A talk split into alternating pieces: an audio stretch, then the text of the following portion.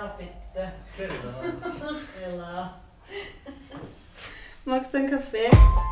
Da sitzen wir also, der Kojo und ich bei Kaffee und Linzerschnitten. Später kriegt er vielleicht sogar Bier und ich einen Wein. Und wir tauchen ein in die Gedankenwelt von meinem zweiten Album Rot.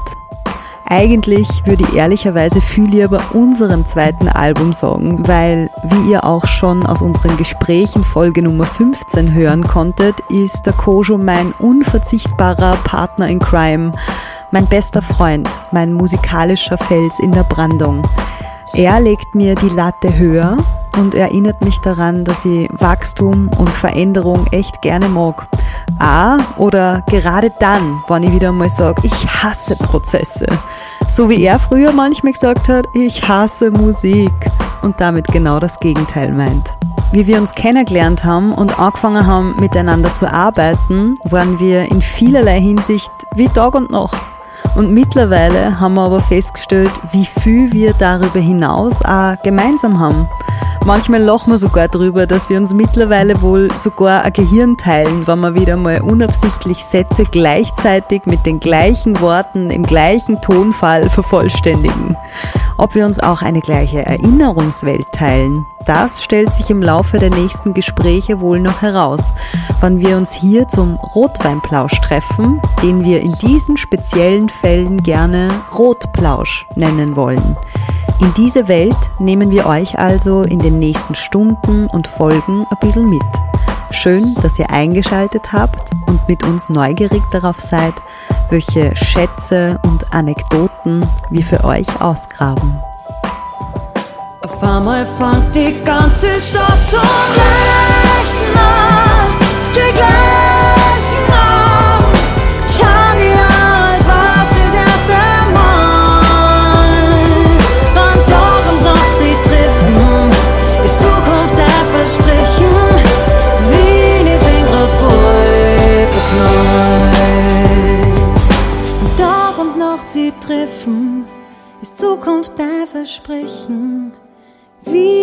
bin grad voll verknallt.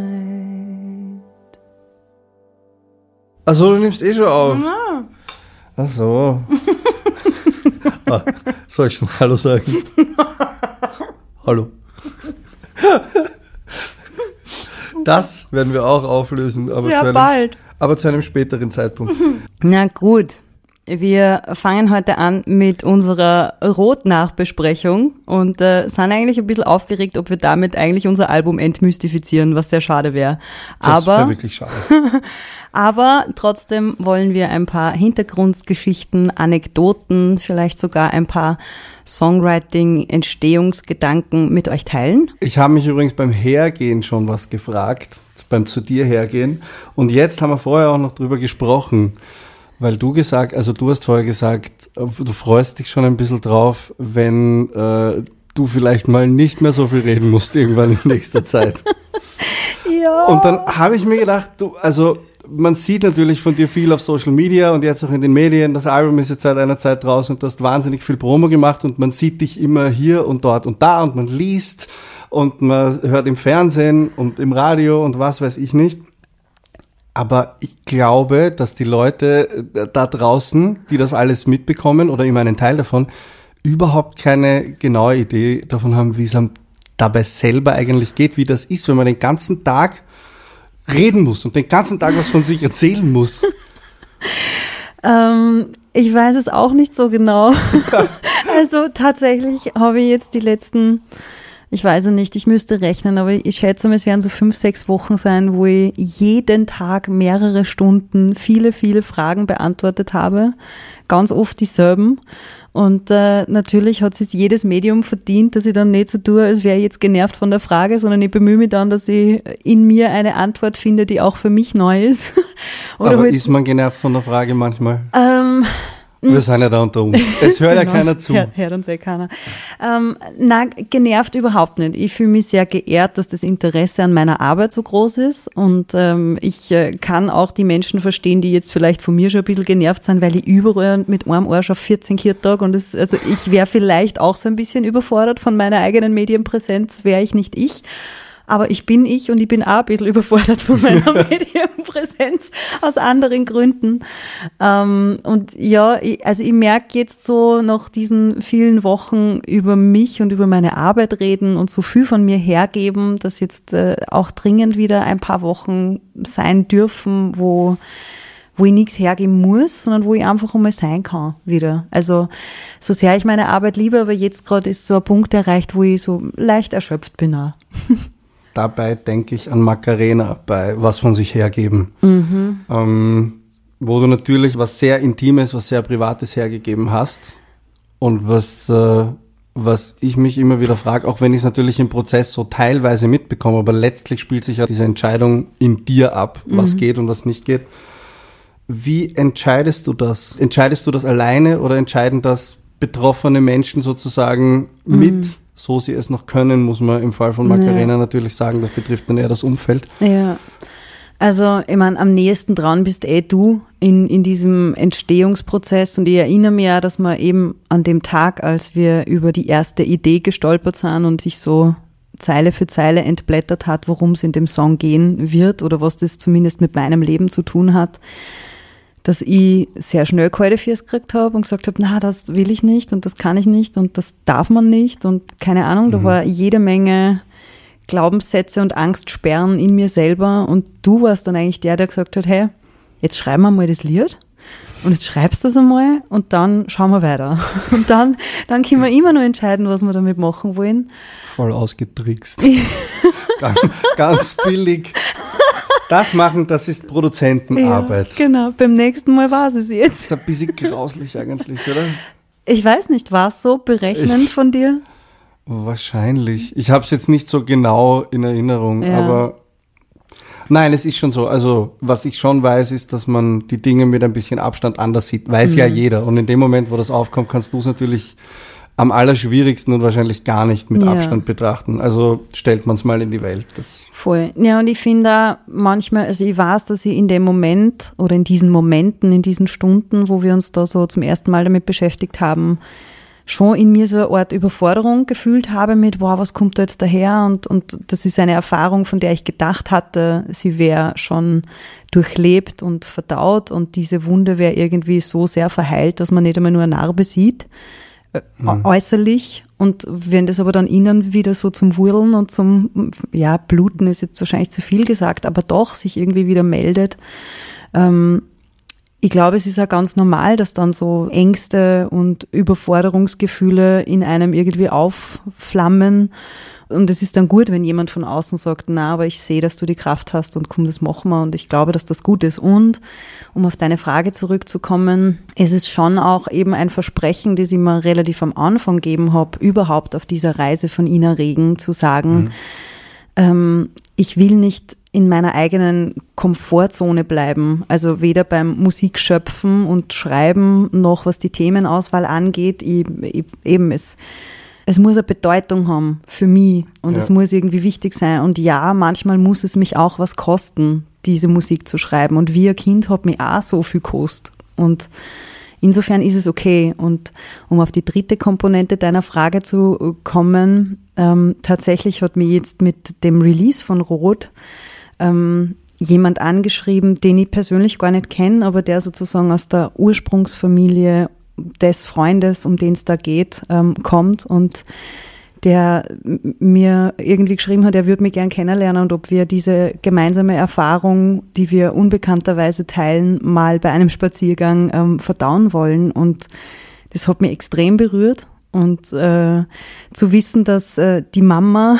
desjenigen ähm, meinen Weg verfolgt und, und irgendwie berührt ist von dem, was ich mache, bedeutet mir extrem viel. Und das ist dann, wenn auch mit sehr viel Verspätung, aber doch ein Pflaster auf dieser Wunde. Das sind, es sind vielleicht die unsichtbaren Fäden. Stimmt, ja. ja. In denen von Fenster gesprochen wird, ja. die da verwoben werden. Leuchten hm. hat meiner Ansicht nach zwei zentrale Themen. Ähm, das Thema äh, Nummer eins ist Veränderung. Mhm. Ich habe den Eindruck, dass das etwas ist, was du sehr befürwortest, wenn ich mir unseren Text durchlese. Ähm, Äh, Veränderung befürworten? Ja, Veränderung per se.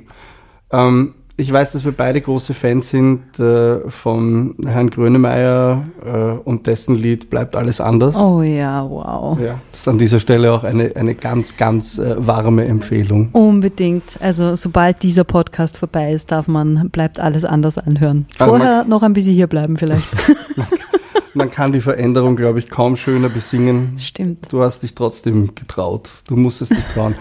ähm, es gibt ja so die, die verändernden und die bewahrenden Kräfte, finde ich zumindest, so als Gegensätze.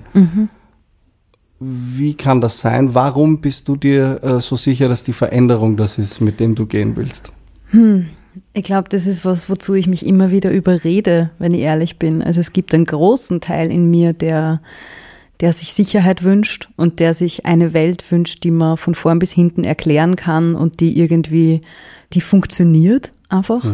Und ähm, es gibt einen Teil in mir, der, der manchmal überfordert ist von den überraschenden Wendungen des Lebens und, und von den Konfettikanonen, aber auch von den tiefen Tälern und der sich dann wünscht, kann es nicht einfach gemütlich, leibend sein. Ähm, und weil ich aber diesem Teil von mir über eine Dekade meines Lebens sehr viel Platz gegeben habe und diesen Pfad recht weit äh, vorangeschritten bin, um dann zu merken, das ist aber Stillstand.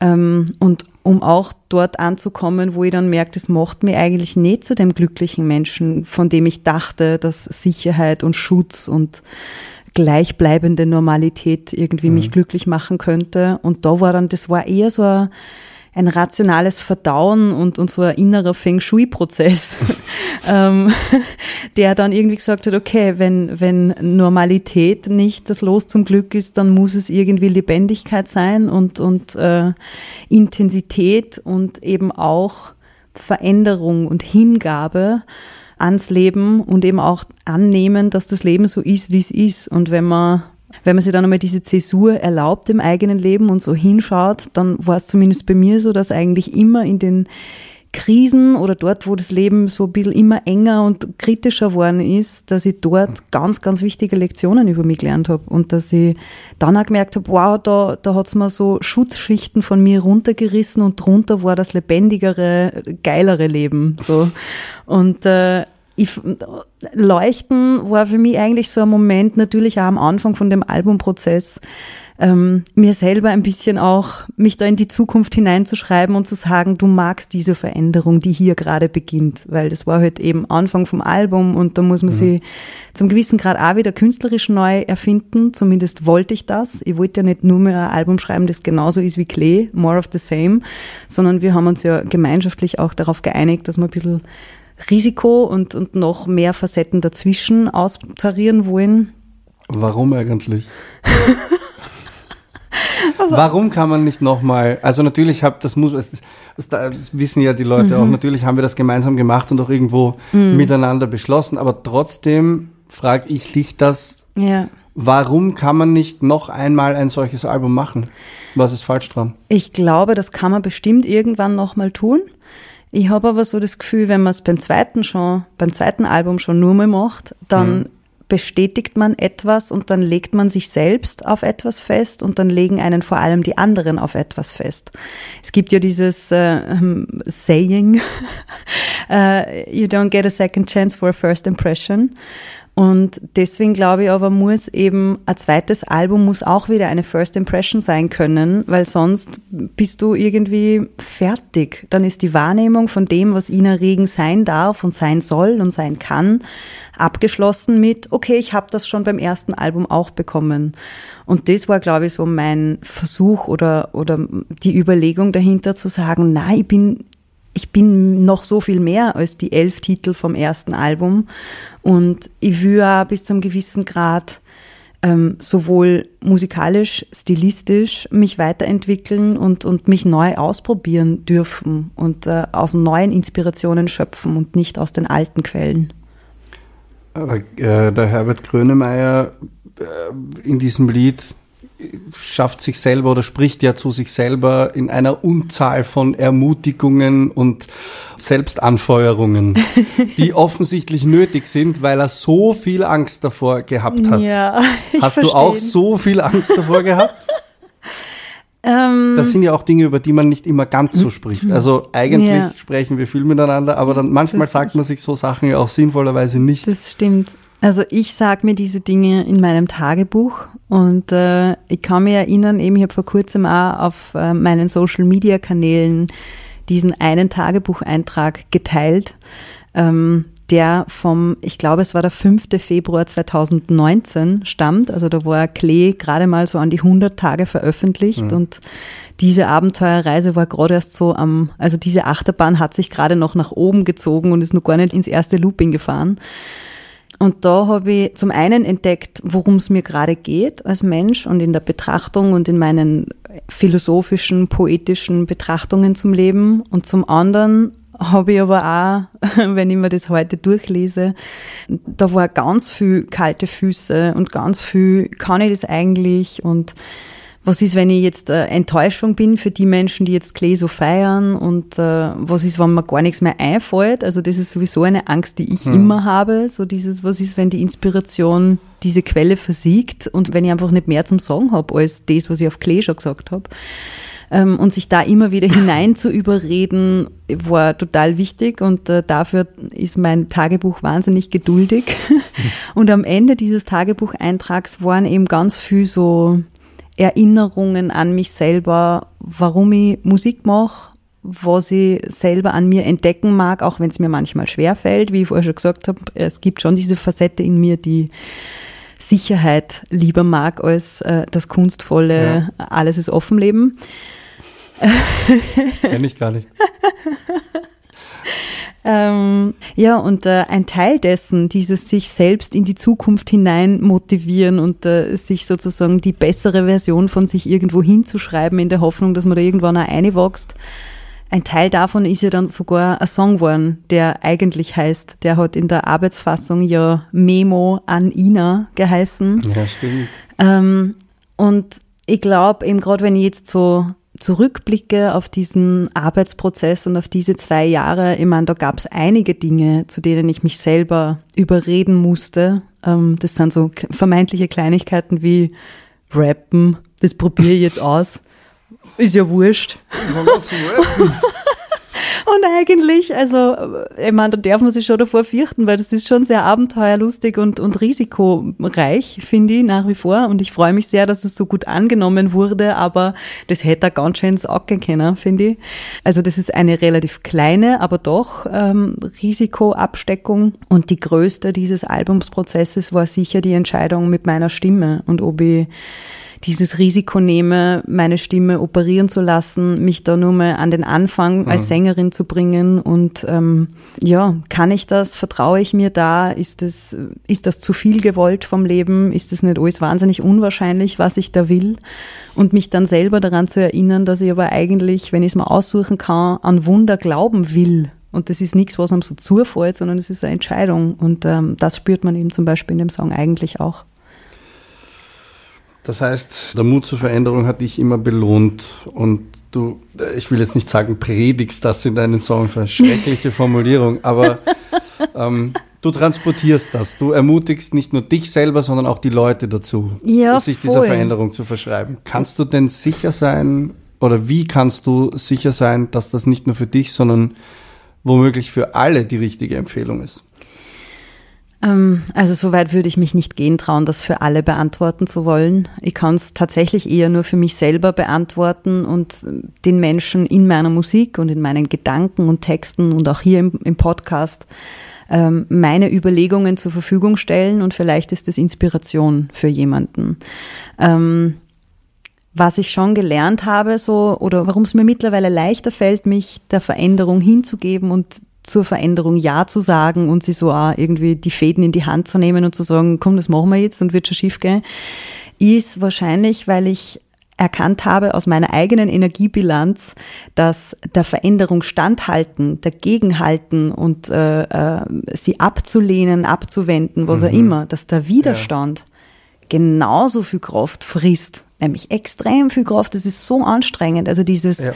Durchhalten, Festhalten, Dagegenhalten. Das Aufrechterhalten einer Wahrheit, die es unbedingt sein muss. Genau. Ja. Also ich habe das jahrelang schon praktiziert und das war energetisch, pff, das war Fuhr. Und äh, ja, die Veränderung zuzulassen und sich da in diesen Fluss des Lebens zu schmeißen und sie manchmal davonreißen lassen in neue Winkel, ähm, das ist auch anstrengend. Also es ist jetzt nicht so, dass das immer leicht und lustig lässig ist, aber es ist meinem Gefühl nach die lohnendere Energie. Es ist irgendwie das schönere Abenteuer, es ist facettenreicher, es ist lebendiger und, so wie du sagst, irgendwann kommt dann in einem selbst, also bei mir zumindest, so ein Moment von Hell yes! Und äh, das kann ich nur jedem wünschen. Und wir fangen an mit der ersten Single-Auskopplung aus diesem Album. Das Lied heißt Leuchten, ist auch Opener-Song, also Track Nummer eins auf Rot. Das war ursprünglich eigentlich nicht so geplant, kann man auch vielleicht kurz einmal dazu sagen. War das nicht so geplant? Nein, es hätte eigentlich der Rotweinrausch sein sollen. Ah, ja, richtig. Ja. Eines der Darlings, das wir gekillt haben. Magst du das kurz mal erklären? In Kill einem your- Kreativprozess? Kill Your Darling. Da geht es um die schönen Gedanken, äh, an denen man so festhält, die man so gerne äh, in dem Lied drin haben möchte. So eine einzelne Idee, die man ganz, ganz toll findet, ein einzelnes Motiv, ob jetzt äh, texterisch oder musikalisch oder auch im Arrangement. Boah, dieses Instrument, dieser Part, das ist so toll. Und am Ende kommt man drauf, das ist oft tatsächlich oft der eine Pfropfen, der den anderen Dingen dann im Weg steht. Und wenn man den rauszieht, dann fügt sich auf einmal alles. Und es ist aber besonders schmerzhaft, weil es ist ja der Darling. Die schöne Idee. Ja. Ja. Und sie schreien immer besonders laut, dass. äh, Sie schreien, wenn sie sterben, das klingt sehr hart. Das muss man vielleicht noch dazu Aber damit ist, damit ist gemeint, dass wenn man sich dann schon durchgerungen hat, zu sagen, na okay, diese Melodie hat gegen die andere Melodie zum Beispiel in einem Refrain verloren. Und dann jedes Mal, wenn man wieder zu dem Refrain kommt, kommt die andere, die alte Melodie äh, und bahnt sich so heran und will nochmal gesungen werden. Und es ist sehr schmerzhaft für alle Beteiligten. Für alle Beteiligten. ähm, übrigens, eines der Lieder, die wir heute, glaube ich, besprechen wollen, ist ein seltenes Beispiel dafür, dass ein Darling überlebt hat. Hilf mir? Weißt du welches? Na? Wir haben bei Neon einen Schlussteil. Stimmt. Und dieser Schlussteil war der Konkurrenzrefrain. Stimmt. Und der hat so laut geschrien. und immer weiter und Ja. immer weiter. Über Wochen hinweg. Wir waren Ja. eigentlich fertig mit dem Arrangement und immer wieder kommt es von der Seite einer und blinkt und sagt, dann hallo, haben- ich bin auch da. Und dann haben wir uns gedacht, nur da ist noch ein bisschen Zeit. ja, Horeca Bridge kriegt dann B-Chorus. Und dann darf das hinten einfach nochmal mitspielen. Das Aber es war schwierig, stimmt. weil es ja ursprünglich denselben Text Ja, eigentlich hatte. Und dann musste man den Text so weit ändern, dass da noch irgendwie eine neue Entwicklung reinkommt. das stimmt. Aber auch ein Song, den wir heute besprechen, hat ein Darling, das tatsächlich, das war die erste Idee zu diesem Song und die hat es am Schluss aber nicht geschafft. Nämlich, weißt du, was ich meine? ähm, Die ursprüngliche Textidee wäre gewesen, zu sagen, man zeichnet immer so in einem Satz Gedanken ganz verschiedene Alltagssituationen und Realitäten. Und wir wollten eigentlich pro Strophe vier, sechs verschiedene Bilder zeichnen. Genau, wir reden von Fenster und dieses Lied ist in Berlin entstanden, darauf werden wir später noch mehr eingehen. Aber jedenfalls die erste Idee war, ganz viele verschiedene Lebensrealitäten nebeneinander zu stellen, ganz wertfrei und sie erst dann entweder im Refrain oder ganz spät miteinander zu verknüpfen. Und jetzt sind es halt nur zwei Alltagssituationen. eigentlich wollten wir ja diese, die Fäden, die unsichtbaren Mhm. Fäden darstellen. Ja, Wie sich, wie sich verschiedene Leben berühren ja, und die Menschen das vielleicht teilweise gar nicht wissen und es aber trotzdem so ist und dass wir alle so verwoben sind dadurch. ja. Ähm, aber ich finde, sind da unsichtbare Fäden als Frage in den Raum gestellt, ist wahrscheinlich die ultimative Reduktion Ja. von dem. Wir kehren also zurück zur ersten Single-Auskopplung. Sie heißt Leichten. Und äh, was ist deine erste Erinnerung an dieses Lied? Ich habe keine erste Erinnerung. Ähm, ich habe eine Erinnerung an dieses Klaviermotiv, Ding, ding, ding, ding, ding, ding, ding, Ja. ding, ding.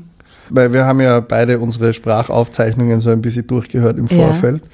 Und ich weiß, dass dieser Beat da war zu einem sehr frühen Zeitpunkt. Und ich glaube aber, dass der Beat eigentlich ein anderes Lied hätte werden wollen. Richtig, die Sprachnotiz dazu hieß ganz lange Leona auf meinem. Leona. ja, ich weiß auch nicht warum. Also, ich habe eine Sprachnotiz, erste Idee bei 13 Minuten. Ich spiele uns das jetzt vor. Bitte.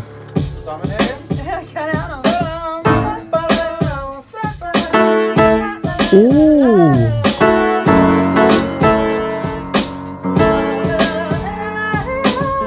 Ja.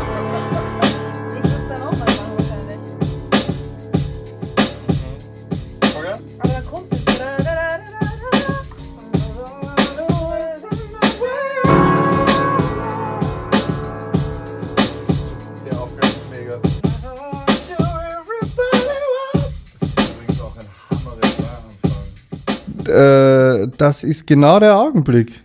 Richtig. 23. Februar 2019. Also quasi gestern. Ja. Aus der Ecke Kill Your Darling. Wir hatten eigentlich ein fertiges Lied mit Strophe und wir, haben, wir waren total verliebt in diese Idee. Und dann kam dieser Aufgang und hat alles, was wir bis dahin gemacht haben, zertrümmert. Weggeräumt. Genau, so war die erste musikalische Idee zu leuchten und die war es aber nur, eben das war ja relativ am Anfang von unserem Albumsprozess, also wir haben ja, wir hatten mit Rot, mit dem Titelsong schon begonnen und mit dem haben wir dann die ganzen Weihnachtsferien kurz davor verbracht und dieses Lied hat uns so viele Nerven gekostet, weil wir bis zu dem Zeitpunkt in den ersten Wochen schon zwölf verschiedene Varianten davon geschrieben hatten, dass wir dann gesagt haben, okay, das geht jetzt gerade nicht, das muss jetzt auf die Ersatzbank und dann macht man jetzt mal was anderes. Und ich weiß auch, dass ich relativ am Anfang gesagt habe, ich will keine Liebeslieder schreiben.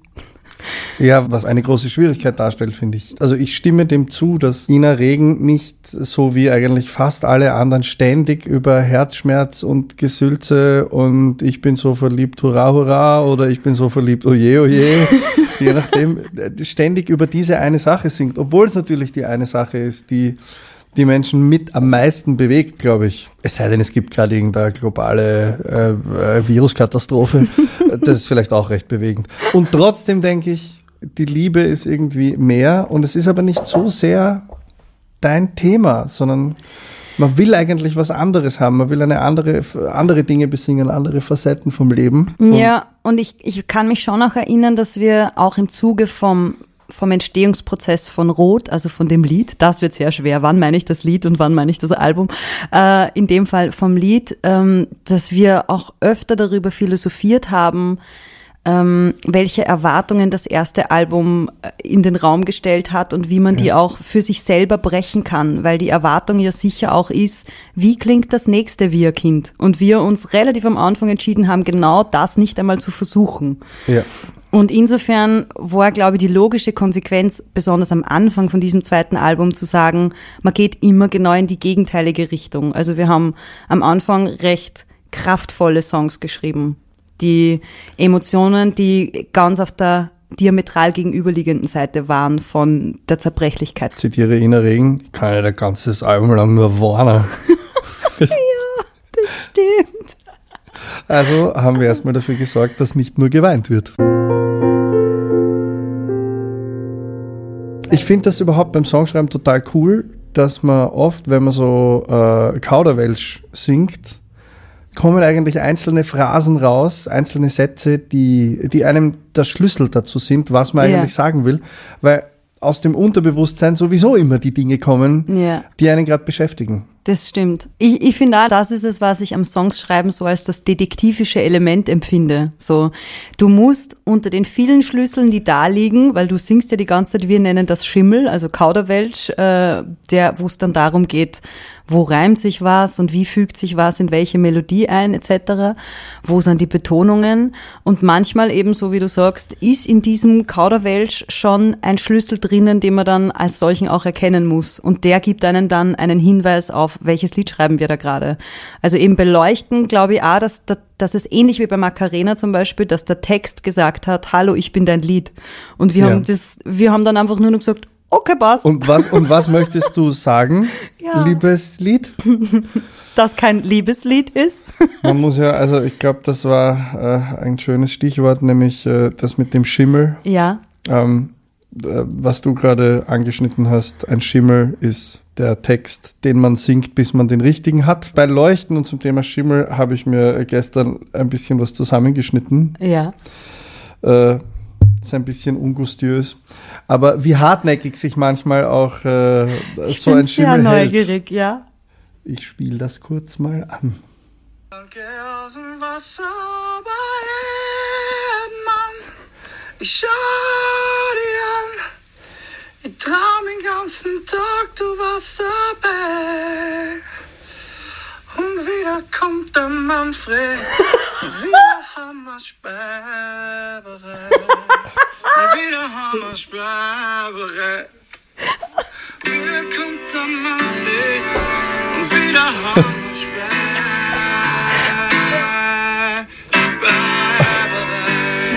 Das geht jetzt noch eine ganze Weile so weiter. Ich, ich habe davon auch was.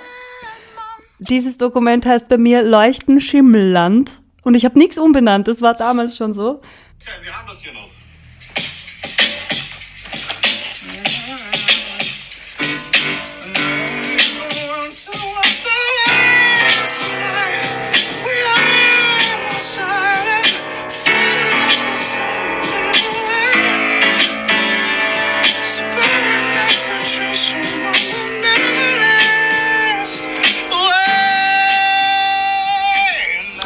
Man, man spürt gleich die Emotion Ja. dahinter. Voll. Ja, eben, und wie das so Kauderwelsch ist, Englisch, Deutsch, dann ist wieder ein deutscher Wortfetzen, dann ist da Manfred. Manfred. Und morgen kommt der Manfred und wieder haben wir Speiberei. Ich habe eine andere Erinnerung, in der eben dieser Satz, auf einmal fängt die ganze Stadt zum Leichten an. Das war so in meinem Gedanken der erste Satz, der uns Hinweise gegeben hat auf dieses Lied. Und dann war eben kurz dieser Moment mit, ist das ein Liebeslied? Weil, oh, und es leuchtet alles, weil wir so verliebt sind. Und dann habe ich gesagt, nein. Und dann mussten wir herausfinden, was könnte es denn noch bedeuten? Ich kann mich erinnern, ich habe immer dieses Bild gehabt von, äh, wenn man irgendwo so am Kahlenberg sitzt und die Donau entlang äh, auf die Stadt schaut und so Millennium Tower, das Lieblingshochhaus meiner Oma, das äh, wird immer dran haften bleiben für mich irgendwie. Ja. Ähm, und dann wird so, wird so Abend und dann wechselt da vom hellen blauen Himmel in, in diesen Abendhimmel das hinein und es, dann fängt die Stadt an zu leuchten als Gegenstück zum Himmel, der irgendwie erlischt. Und dieser Übergang, wenn das dann, wenn das dann beginnt schon zu leuchten, es ist oben noch ein bisschen hell und unten wird's gerade heller und das, Ja, voll. Und dass diese Lichter ja eben dann auch nicht nur Gebäude sein können, sondern eben auch Menschen. Das war dann der Versuch, das zu, zu transformieren. Dieses, Ja. dass Menschen, die, das war zumindest mein Gefühl, Menschen, die gefunden haben, was sie aus ihrem Leben machen wollen und sich dem ganz verschreiben und da irgendwie auch aufs Ganze gängen und den Mut und die Kraft finden, de- dieser Mensch zu sein, dass die eben so eine ganz besondere Ausstrahlung haben und dass ich eben finde, die leuchten so Ja. und dass das auch eines der schönsten Komplimente ist, das man mir gemacht hat im Zuge des ersten äh, Durchbruchs, wie es so oft heißt, ähm, dass jemand gesagt hat, wow, Ina, du leuchtest jetzt so. Auch das hat sozusagen eine, eine philosophische Interpretation von dem, von dem Inhalt uns gegeben, so es darum könnte es irgendwie auch gehen. Es gibt ja die, die Redewendung, dass man für etwas brennt. Mhm. Und ich finde, das ist ziemlich dasselbe. Ich finde das für etwas brennen ein bisschen martialisch sogar. Eigentlich Ja. ist für etwas leuchten oder wegen etwas leuchten fast schöner. Ja, das stimmt. Voll. Und ich weiß, dass wir damals auch viel darüber gesprochen haben, schon, wie sehr ich mich verändert habe, auch durch diese Spontanität des Lebens der jüngeren, jünger zurückliegenden Jahre. Und dass eines der Dinge, woran ich es festmachen konnte, wie sehr ich mich verändert habe, war eben dieses, dass mir Wien ein bisschen mehr zum Zuhause geworden ist, weil ich viel weniger gependelt bin in diesen Jahren und viel mehr hier war und hier sein konnte. Und dass ich eben verglichen mit den Jahren davor oder auch wo ich gerade frisch vom Land herzogen bin, ähm, dass mir Wien plötzlich heimeliger geworden ist. Auch obwohl es so grantig ist und eben wenn man, das kann man glaube ich, ich weiß noch, dass ich gesagt habe, in Wien geht immer der Wind und dir war das so gar nicht bewusst und wenn man aber von draußen, Ja. von irgendwo rundherum reinkommt, dann merkt man, boah, Wien ist so windig und jeder meiner Freunde, der eben nicht in Wien geboren ist, findet das Weiß markant, das, ja. ja. Und jemand, der schon immer hier war, findet das nicht markant. Und das, das hat mir irgendwie auch taugt, dass wir diesen, diesen etwas Fremdes wird zur Heimat und wie man den Blick von außen nach innen ähm, verändern kann, dass das irgendwie mit hineingefunden hat in dieses Lied. Ja, es sind ja auch die alten Mauern, die standhalten, nicht nur was Negatives. Also einerseits ist das natürlich was Negatives, weil es die ähm, äh, den eingeengten geistigen Horizont darstellen will. Die. Mauern, die standhalten, die einfach im Weg stehen. Andererseits ist es aber auch was Positives, weil es gibt äh, Sicherheit und Heimat und Festigkeit. Und das können Und- ja auch und- Grundpfeiler sein. Und äh, es, es heißt also für mich auch, die Mauern können diesen frischen Wind ertragen. Ja. Also das ist in Ordnung. Die, sind- die sind so fest und so Ja. alt und so sicher, dass der Wind sein darf und sein kann. Ohne Ja. dass was passiert. Und das denke ich mir gerade jetzt. Äh, diese Mauern sind Jahrhunderte alt zum Teil. Gerade Wien ist ja so historisch und imperial. Die haben schon so viele frische Winde kommen und auch wieder gehen gesehen, dass da wahrscheinlich auch ein, eine gewisse Gleichmütigkeit ist von wegen, ja, besprüh mich mit deinem Graffiti und in drei Wochen kommt der nächste und der sprüht mir dann seine Message drauf und das ist okay. Ich stehe hier und jeder kann sehen, aber ihr könnt euch sicher sein, ich stehe länger da als dieses Graffiti. Ja, das stimmt. Du als echter Wiener, würde ich dich gern fragen, nach 40 Jahren hier leben, inwiefern hat sich Wien verändert zu dem Wien, in dem du aufgewachsen bist? Ich glaube, wenn man so nah dran ist, dann kann man es so schwer sehen. Das ist, äh, also wäre ich 40 Jahre mit jemandem verheiratet und du würdest mich fragen, wie hat sich der Mensch verändert? Das ist schwierig zu sagen, weil man es ja Tag für Tag erlebt. Ich war wirklich, Ja, also ich glaube, nie länger als zweieinhalb Monate am Stück nicht in Wien. die zweieinhalb Monate waren New York. War New York, ja. Danach habe ich das Gefühl gehabt, ich komme in ein Dorf zurück. das war der Wahnsinn. Was unterscheidet Wien von einer Stadt wie New York, deinem Gefühl nach? ähm, die Geschwindigkeit, mit der die Menschen gehen. Du merkst in New York, dass alle, du kennst das ja auch, du merkst in New York, alle haben's eilig. Alle haben Stress. Bam, bam, bam, zack, zack, zack. Und wenn man dann nach zwei, zweieinhalb Monaten New York in einer Wiener U-Bahn-Station hinter den Menschen geht und die bewegen sich alle nicht, das ist der Wahnsinn. Also wir sind schon wesentlich gelassener hier und wesentlich entspannter, was auch gut ist, weil New York ist schon Ja. noch eine Stadt, in der die Menschen von der Arbeit komplett erschöpft dann eine Stunde mit der U-Bahn heimfahren und da in der U-Bahn sitzen und schlafen, weil sie weil sie es nicht mehr backen. Vielleicht nicht so extrem, wie man das so, wie man das hört, dass es in Japan teilweise sein soll. Das weiß ich aber selber nicht. Aber es ist auf jeden Fall bemerkenswert. Ja. Das haben wir hier nicht. Das finde ich auch sehr, also nicht, aber kaum. Und das finde ich auch sehr, sehr gut. Wir haben eine gewisse Gemütlichkeit und das hat sich aber auch nicht geändert. Ja. Die Taxifahrer sind so grantig, wie sie es immer waren. Was sich geändert hat, ist, es liegt keine Hunde, kein Hundekot, um es vornehm zu sagen, mehr herum. Das ist eine Erinnerung aus Kindheitstagen. Gar war das grauslich. Okay. Also hochlebe, nimm ein Sackerl für mein Gackerl. Ja.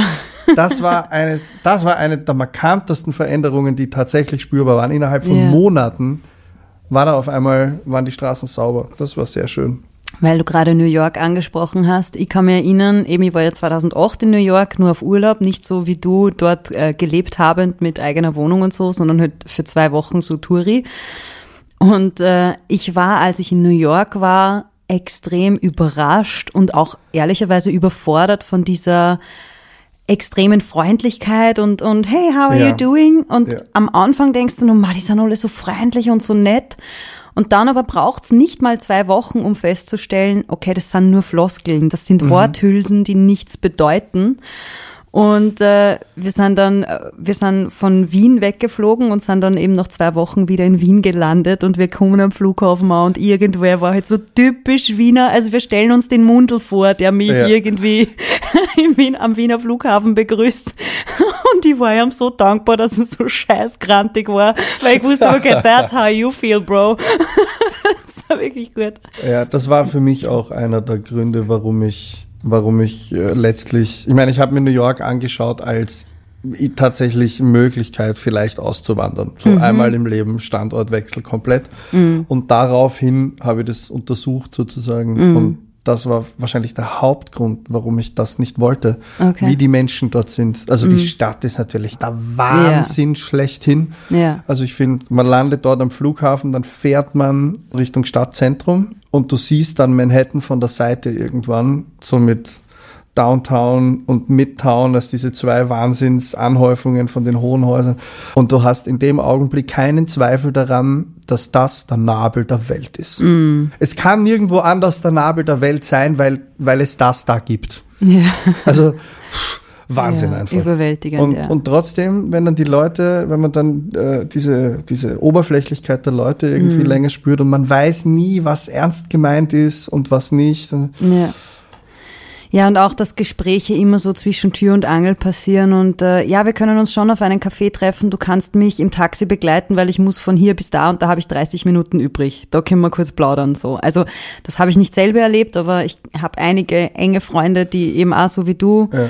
überlegt haben, auszuwandern oder dort studiert haben oder wie auch immer. Und, und dieses sich für einen Menschen Zeit nehmen, wie wenig das möglich ist, weil zum Teil haben die Leute halt zwei oder drei Jobs und müssen halt irgendwie schauen, dass sie so den Lebensstandard, den wir hier haben, der ist gekoppelt an dreimal so viel Arbeit. Und ähm, dass das natürlich schon eine Challenge ist, die man, diese Kraft muss man haben, so ein Leben zu führen, glaube ich. Ja, ich glaube, es ist sehr aussaugend. Ich habe dort mit einer Sängerin gearbeitet, die Zeit, die ich dort war, und äh, habe der vorgeschlagen, dass wir uns auf einen Café treffen, genau Ja. was du gesagt hast. Und die war vollkommen irritiert. ich habe sie dann gefragt, wo wir hingehen, weil sie kennt sich ja aus und wir waren bei Starbucks. Was? Ja, weil sie halt einfach, weil es diese, diese Idee von, wir, wir setzen uns jetzt irgendwo in ein Lokal und plaudern da mal und lernen uns kennen, das gibt's nicht. Ich weiß nicht, ob ich nicht in diese Sphären vorgedrungen bin, aber Ja. Die Freundin von mir, die über Jahre dort gelebt hat, hat auch gesagt, dort ist jedes Treffen ein Meeting. Und Ja. wenn es kein Meeting ist, dann findet es nicht statt. So. Stichwort New York ist vielleicht auch schon die Brücke zu unserem nächsten Song, den wir heute besprechen wollen, nämlich die aktuelle Single, die gerade im Radio läuft. Das Lied heißt Fenster. ja, da hat New York einige zu bieten. Viele, gelähmt, viele Schweindi? Fenster. Und eben zum ersten Mal diesen Gedanken von wegen, boah, bis deppert, da wohnen überall Leute. Äh, Und die halten ihr Leben für so normal, wie ich meines in Wien oder in Galschbach halte. Ähm, Und trotzdem ist dieses Leben so anders, innen und außen. Ähm, Diese Beobachtung habe ich eben zum ersten Mal bei besagtem Urlaub 2008 gemacht. Auch wenn das jetzt der Mythos sagt, dass ich dort dann schon die Idee zu diesem Lied hatte, das stimmt nicht. ähm, aber eben diese Beobachtung hatte ich dort zum ersten Mal. Und ein Teil davon, einen Teil davon haben wir dann äh, Mahlzeit mit der Linzer Schnitte. Herrlich. Ich habe die goldene Gabel äh, weggelassen. ja, es Ich, ist, es ich frisch mit der Hand. ist total okay. Von der Hand in den Mund. Ja, also Musiker, was bleibt Ja. über? In Zeiten wie In diesen. Zeiten wie diesen.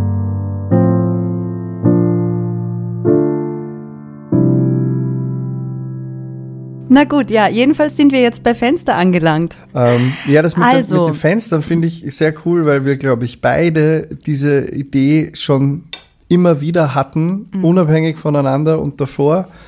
Und ich assoziiere sie tatsächlich genau mit dieser Fahrt. Man fährt ja von Wien nach Berlin und zurück. Wenn man über Tschechien fährt, fährt man ja ganz viel durch so Dörfer. Dann frage ich mich immer, das ist der schnellste Weg von Wien nach Berlin. Ich stehe irgendwo in einem Dorf im Nord-Nordösterreich Mit 30 Häusern. an einer Ampel und muss jetzt rechts abbiegen. Das ist doch der Wahnsinn eigentlich. Ja. Da habe ich das eigentlich immer gehabt. Darum Ja. freut es mich so, dass das, Voll. dass das genau da uns hinbegleitet Ja, hat. ich finde ja auch Fenster sowohl was den Titel angeht, als auch was die Idee angeht, ist so ein Paradebeispiel dafür, wie lange Ideen manchmal reifen und sich so ihren Weg bahnen von einem ersten Gedanken zu mehreren Gedanken, die zueinander finden Ja. und dann plötzlich am fünften Tag, als wir in Berlin waren, ohne dass wir noch gewusst hatten, wie dieses Lied heißen soll, kommt dieser Gedanke aber wieder, weil ich, ich kann mich erinnern, wir sind am Sonntag angereist nach Berlin, am Montag hatten wir unsere erste Session.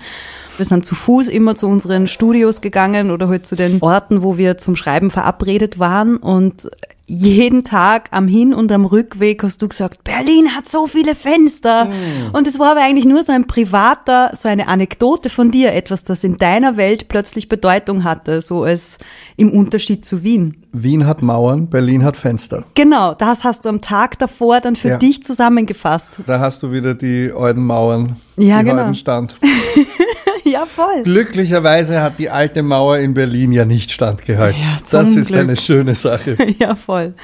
Aber zum Glück steht sie noch da, um uns zu mahnen. Und sie Ja. hat jede Menge Graffiti drauf. Das haben wir nämlich auch Jede Graffiti, mit dem ja. Car2Go zu diesem einen Studio gefahren und haben sind entlang dieser alten Mauer und, und wie die zu Kunstwerken gemacht wurden mittlerweile. Und Mhm. das ist gut so, dass das als Mahnmal und gleichzeitig als Kunstwerk weiterhin bestehen kann. So.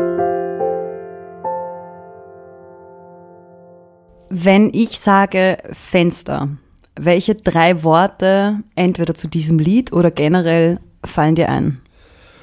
Licht, groß, Freiheit. Deswegen bin ich ja den Berlinern ihre Fenster so neidig. Fenster sind ein Lebensgefühl. Große Fenster sind ein Tor zur Welt. Kleine Fenster sind verschlossen und, und, und ein bisschen unkommunikativ und Ja. abgrenzerisch und so. Und das mag ich eigentlich nicht.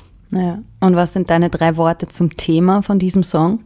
Habe ich nicht. Was sind deine? Sag's doch selber. Ich habe Solidarität, Menschen, Verbundenheit. Was irgendwie dasselbe ist wie Solidarität wahrscheinlich.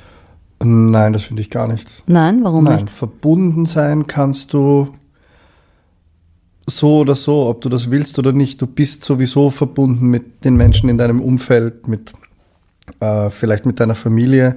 Das heißt aber noch lange nicht, dass man sich solidarisch verhält. Man kann ja auch komplett egoistisch sein und trotzdem verbunden. Stimmt. Also ja. ich, ich finde, das gilt als drei. Sonst hätte ich vielleicht auch noch gehabt Schönheit. Also die Schönheit in anderen Menschen zu beobachten und oder sich zumindest. Ich kann mich erinnern, als wir dann in dieser Songwriting-Session waren und äh, einerseits hat der Polar, der Stefan, einer mit denen wir geschrieben haben, darauf bestanden, er will ein typisches Ina Regenlied schreiben. Ja, ich will was fühlen. Ja. Ich fühle nix. ja. Liebe Grüße an dieser Stelle. Das war ein sehr, sehr guter Einwand, der immer ja, wieder kam. Voll. Ja, Ich, fühle das nicht. Das stimmt, das war wirklich fantastisch. Und insofern war aber auch schon vom Thema her klar, okay, man sucht etwas im Vergleich zu anderen Songs, die wir bis dahin auch geschrieben hatten, nicht etwas Anklagendes oder Rebellisches, sondern etwas Verbindendes, Versöhnliches. Sich diese, diese Verbindlichkeit zu denken, ohne dass man sie konkret beweisen kann, hat was ganz Schönes, finde ich. Das ist so eine schöne Fantasie. Ja, ich finde, es gibt auch eine Parallele zum Lied Rot, dann nämlich, weil es um den Wert der einzelnen Menschen geht und deren Ansichten und dass eigentlich ähm, ein bisschen dieses Gefühl entstehen soll und ich hoffe auch entsteht, dass tatsächlich diese Menschen alle irgendwo gleichwertig sind. Ja. Obwohl sie so unterschiedlich sind, so unterschiedliche Dinge können, wollen, glauben, das macht irgendwie nicht den einen wertvoller als den anderen. Das ist, finde ich, irgendwie was ganz, äh, was ganz Wichtiges, das zu fühlen. Äh, Vielleicht gerade in so Corona-Zeiten ganz besonders. Voll. Das ist schön, dass du das ansprichst mit der Parallele zu Rot, weil ich habe tatsächlich in irgendeinem Interview vor kurzem einmal gesagt, ich finde, Fenster ist das Komplementärstück zu Rot. Also sie behandeln irgendwie dasselbe Thema, nämlich was ist die kleinste Essenz dessen, worauf wir Ja. uns vergewissern können, dass wir Menschen sind. Und dieser Gedanke kommt ja in Fenster eben auch vor. Dieses Lochen da mal gleich, Warner da mal gleich und Träumen da mal gleich Bei Träumen ist es vielleicht schon so äh, die gewagteste dieser Aussagen, aber Lachen, und es gibt ja auch Studien dazu, es gibt so ähm, Kulturstudien, äh, die eben besagen, über die Welt hinweg in ganz anderen Kulturen ist der Code von Lachen, also oder Freude und der Code von traurig sein und weinen ist dasselbe. Das ist alle Menschen umspannend etwas, das wir verstehen.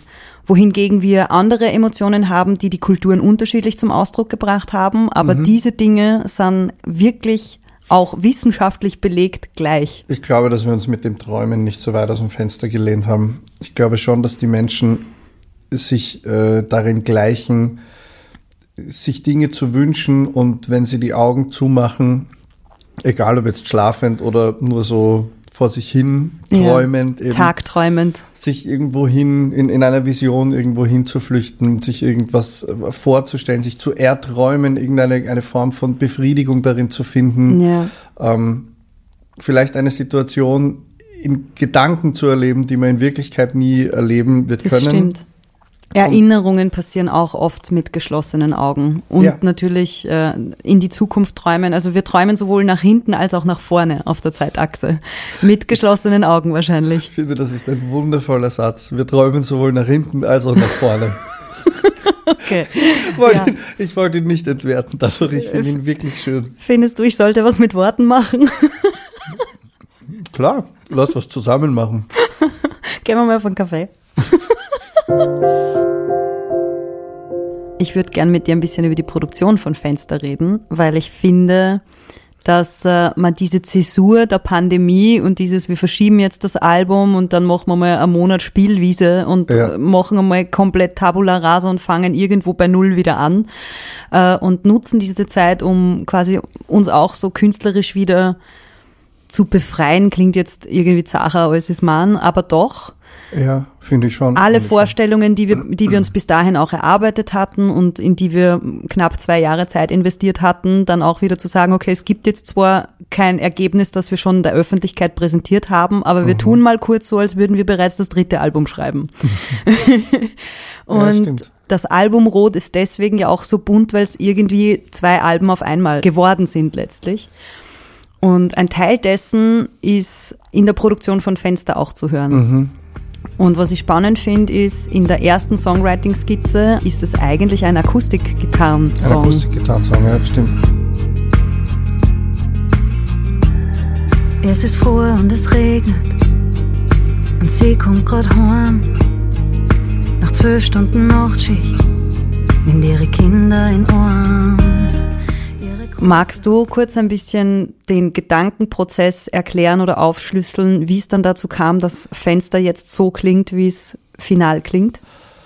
Naja, ich glaube schon, dass es aus dem Wunsch herausgeboren ist, etwas anderes zu machen, etwas neu zu machen. Also natürlich hätten wir es einfach mit einem Akustikgitarren-Thema lassen können und so in die Richtung, wie es halt ursprünglich bei der, bei der Session passiert ist. Das war ja auch nicht schlecht, aber wir wollten ja was Neues probieren. Ja, voll. Und das funktioniert für mich ganz oft darüber, dass man das Grundinstrument ändert, also das Akkord, das Grundakkordinstrument einfach Ja. austauscht. Das ist ja in der, in der Produktion von Herst das nicht. Ist ja letztlich auch genau das passiert. Das ist das Schlüsselelement das eigentlich. Schlüsselelement war, ist äh, eigentlich, also das Musikalische ist eigentlich eine Gitarre beim Mhm. Hubert und das tauscht man einfach aus gegen ein Klavier und schon kriegt das Ding einen anderen Spin. Mhm. Und äh, wir haben halt viel Gitarre, was auch irgendwie logisch ist, nachdem dein lieber Produzent hauptsächlich Gitarrist ja, ist. das stimmt, aber die Songs, die aus der Erstfassung von Rot überlebt haben, sage ich jetzt einmal, da war Rot mit ganz markant viel Gitarren in den Mhm. Strophen zumindest. Dann war eigentlich mit Gitarre als Hauptinstrument wie viel. Wie viel? Und die sind ja alle so, also Rot vielleicht nicht. Rot fängt nur so an, als wäre es ein schönes akustisches, äh, streichelzahmes Lied und überrascht dann mit ganz viel Power und Stimmgewalt hinten raus. Eskalation, Eskalation. Genau. Also das ist ja, es ist ja ein bisschen verpönt, wenn man sagt, boah, und jetzt orientiert ihr euch an dem, was, was da jetzt irgendwie gerade so gewollt wird. Und das ist immer so negativ konnotiert, wenn man sagt, ja, man hört sich halt ein bisschen an, wie, wie die Popmusik in den Radios gerade so ist. Aber eigentlich ist das nicht so was Negatives, weil das tut man ja ohnehin erstens automatisch und äh, zweitens ändert sich ja sowohl der Geschmack der Zuhörer als auch der eigene Geschmack Ja. ändert sich mit der Zeit. Das ist wie Voll. mit der Mode. Das ist auch so längerfristigen äh, Mhm. Bewegungen unterworfen. Also wie weit oder wie eng sind die Hosen, Ja. die man gern anschaut und dann auch gerne anhat. Das Ja. ändert sich halt auch über viele Jahre und du hättest vor, wenn du vor 15 Jahren mit einer ganz engen Hose rumgelaufen wärst, dann hätten dich alle ausgelacht. Achtung, Achtung, die Gen Z lacht uns auch jetzt schon wieder dafür aus. Also es gibt gerade auf Instagram diesen Battle oder auf TikTok sogar, weil für Instagram sind wir schon zu alt. Und es gibt gerade so einen, einen Battle von wegen, dass äh, unsere Generation, also wir sind ja beide Millennials, äh, dass wir die Generation sind, die, die diese lachweinenden Smileys benutzt und die Skinny Jeans leibend findet. Und eigentlich ist es so dated und es ist so vorbei. Und jetzt sind halt Ja. High Waist und wieder diese weiten Hosen und das ist so und lustig. Weit und kurz. Genau. Ja. Und meine erste Assoziation zu diesen Hosen war aber Lauren Hill in Sister Act 2 Mitte der 90er. Ja.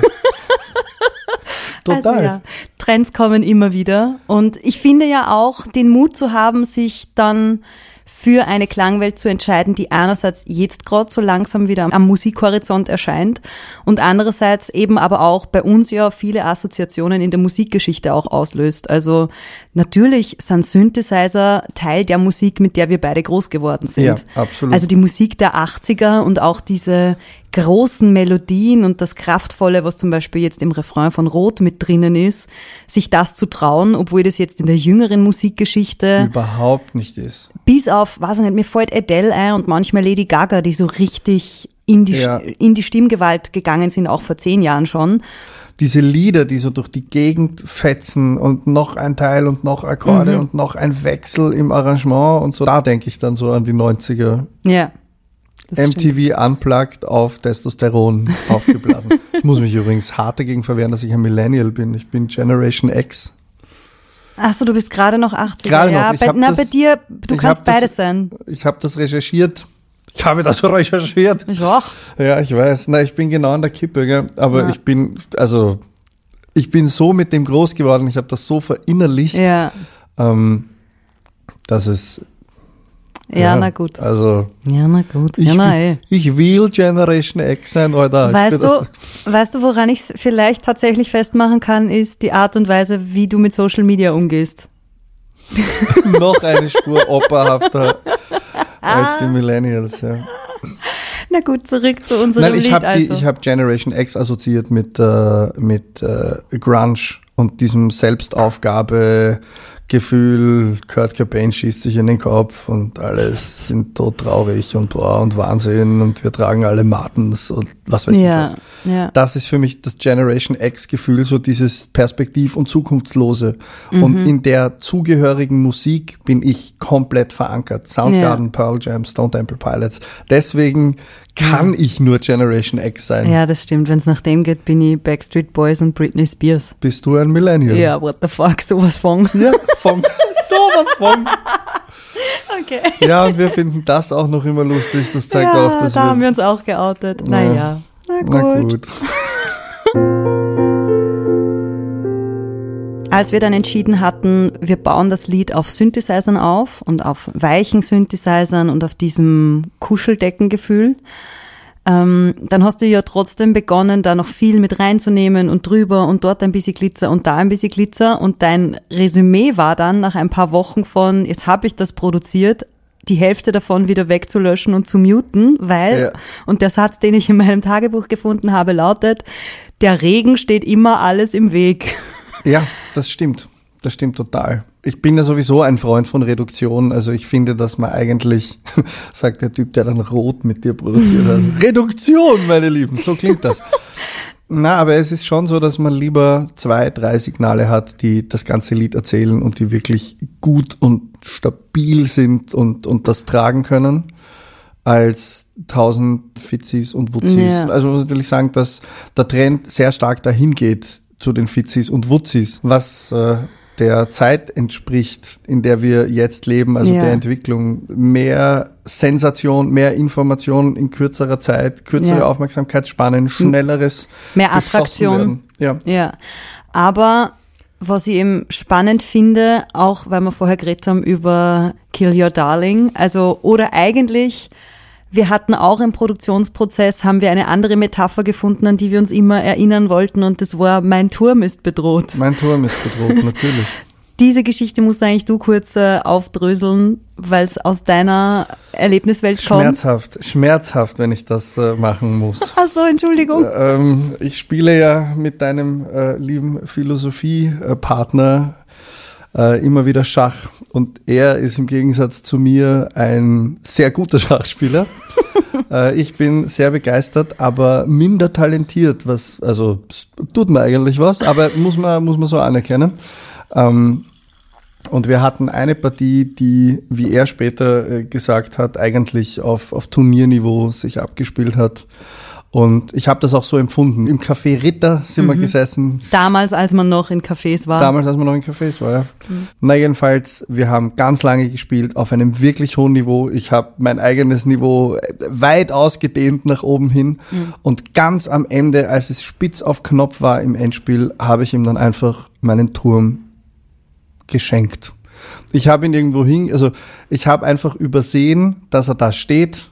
Ähm, habe einen, ich hab so, Martin macht einen Zug, bedroht meinen Turm. Ich habe hunderttausend Dinge überlegt, ewige Züge vorausberechnet, die wahnsinnigsten Dinge und habe dann das, äh, äh, den eigentlichen Grund der Überlegung, den Ausgangspunkt vergessen, nämlich mein Turm ist bedroht. und dann mache ich einen völlig anderen Zug und ich weiß noch, der Martin sitzt da und schweigt und schaut auf dieses Schachbrett und denkt, ich konnte ihn denken, fühlen. und ich schaue auf dieses Schachbrett und denke. Und langsam dämmert's mir. Und er rührt sich keinen Zentimeter. Er sitzt einfach nur da. Ich glaube, unübertrieben ein bis zwei Minuten. Und um dann zu sagen, Koscho, weißt du, was du da gerade gemacht hast? Und ich sag, ja. und dann nimmt er meinen Turm und die Partie war natürlich gelaufen.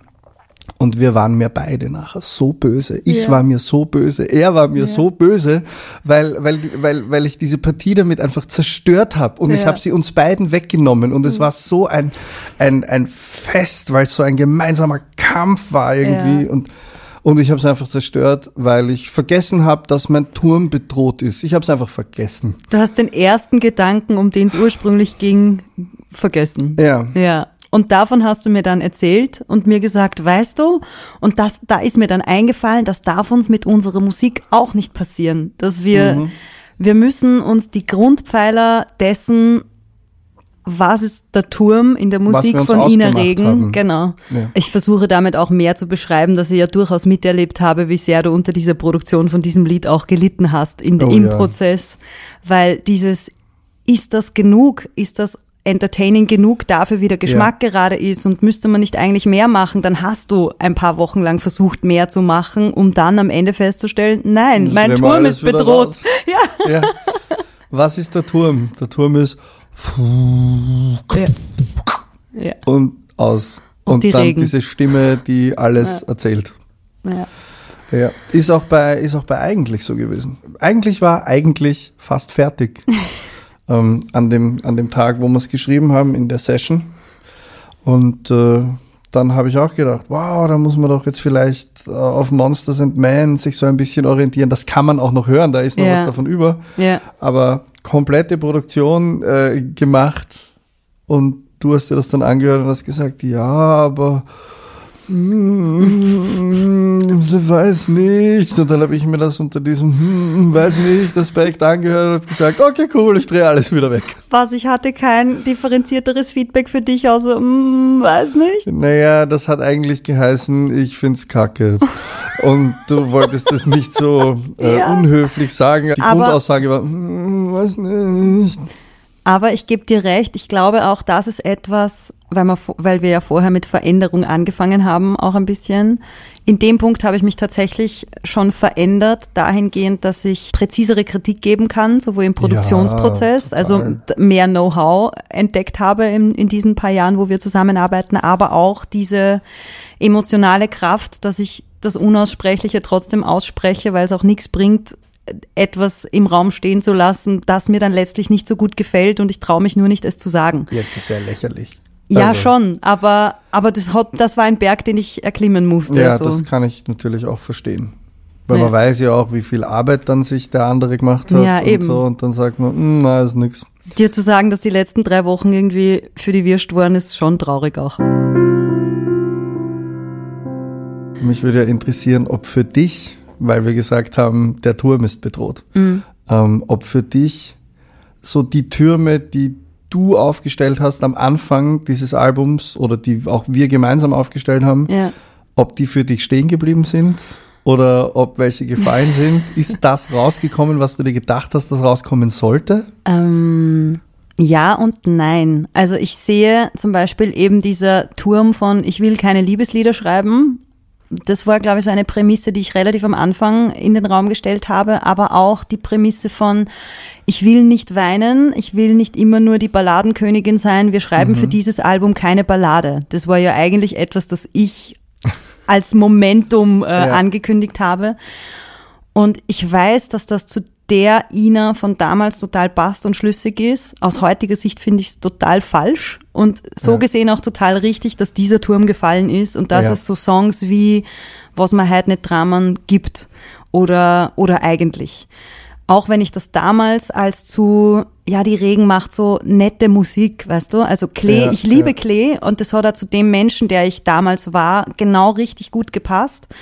Ähm, aber ich habe mir halt auch gewünscht, ein bisschen direkter auf Themen zuzugehen. Also ich habe mich schon am Anfang von dem Rot-Prozess, ohne dass er schon Rot geheißen hat, ähm, ich habe mich oft gefragt, diese künstlerische Zuordnung, bin ich Liedermacherin oder bin ich Singer-Songwriterin? Und ich habe versucht, das für mich so zu unterteilen Ja, und dann ja. festgestellt, ich möchte lieber Liedermacherin sein.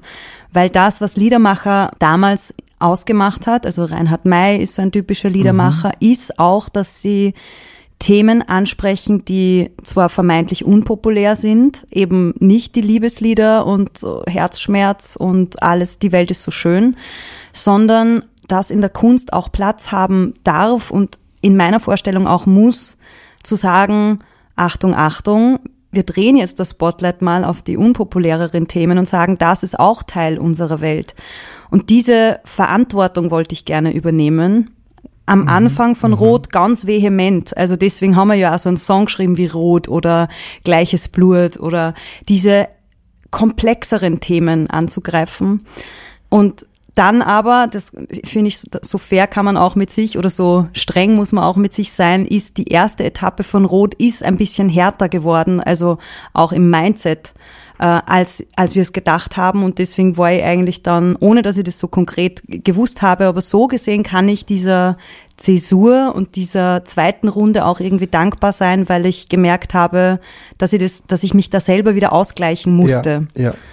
Und insofern ist jetzt am Ende dieses Album, das Rot jetzt geworden ist, zu 100 Prozent das, was ich von ihm wollte. Ich hätte, ich hätte es auch so vermutet, muss ich sagen. Ja. Ähm, ich weiß, dass ich mir gen Ende irgendwann gedacht habe, boah, da sind so viele verschiedene Sachen drauf. Das ist einfach, dieses Album hat ein so weites Spektrum, das kann kein schlüssiges Bild ergeben. Und musste mich dann wieder sehr an den Turm erinnern, den wir aufgestellt haben, nämlich äh, die Menschen sind mittlerweile gewohnt, Playlists zu hören.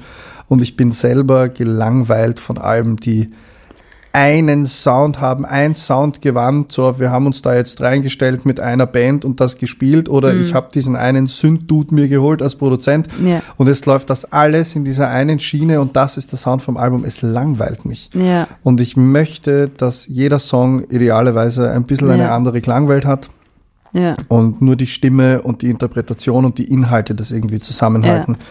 Und mir diesen Turm dann nochmal vor Augen führend, Ja. habe ich mir gedacht, okay, nein, eigentlich ist es genau das, was wir wollten und genau das haben wir gemacht. Und Ja. insofern soll man sich vielleicht auch jetzt nicht so davor fürchten.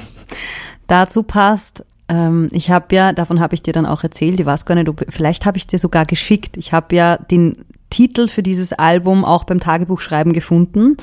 Äh, das war relativ am Anfang. Ich glaube, Lerner, wie man lebt, ist da gerade zu dieser Zeit entstanden, also in den ersten drei, vier Monaten des Kreativprozesses. Und irgendwann kam so ein Brainstorming-Rausch heraus an eigentlich losen Gedanken, die ich dann halt einfach in meinem Tagebuch niedergeschrieben habe. Und einer der Türme, die ich da beschriftet habe, war, ich will ein unerwartet mutiges Album machen. Und ich habe das zunächst Ja. eigentlich nur bezogen auf die Inhalte, für die wir uns entscheiden, dass es eben nicht die fünf Themen sind, über die tendenziell auch Frauen singen dürfen, sondern dass man das Spektrum weiter aufmacht und da irgendwie die eigenen Erwartungen bricht, aber auch die Erwartungen, die man an jemanden wie mich hat. Ähm, und aus heutiger Sicht finde ich, dieses ein mutiges Album machen, das ist uns auch im Soundgewand gelungen. So, es Ich ist, hoffe. es, also es ist auch musikalisch und von der Produktion her mutig, weil unvorhersehbar und überraschend. Ja. Und äh, insofern nehme ich das als dieser Turm hat sogar eine Fahne obendrauf bekommen. Auch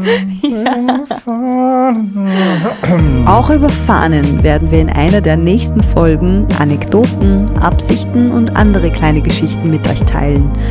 Wenn ihr explizit Fragen an Kojo oder Mi habt, das Album oder die Themen der Songs betreffend, über die Entstehungsgeschichte oder Erfahrungsberichte, dann könnt ihr uns die natürlich, so wie die Philosophiefragen, an post.inaregen.at schicken. Wir würden uns wirklich freuen, wenn dieser Podcast und diese Hintergrundgespräche zu Rot so interaktiv wie möglich für euch gestaltet sind. Weil, wie ihr ja schon wisst,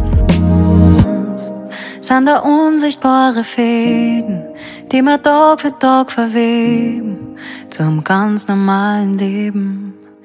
Hinter jedem Fenster ist eine kleine große Welt und vielleicht ist was uns trennt hat gar nicht das, was zählt.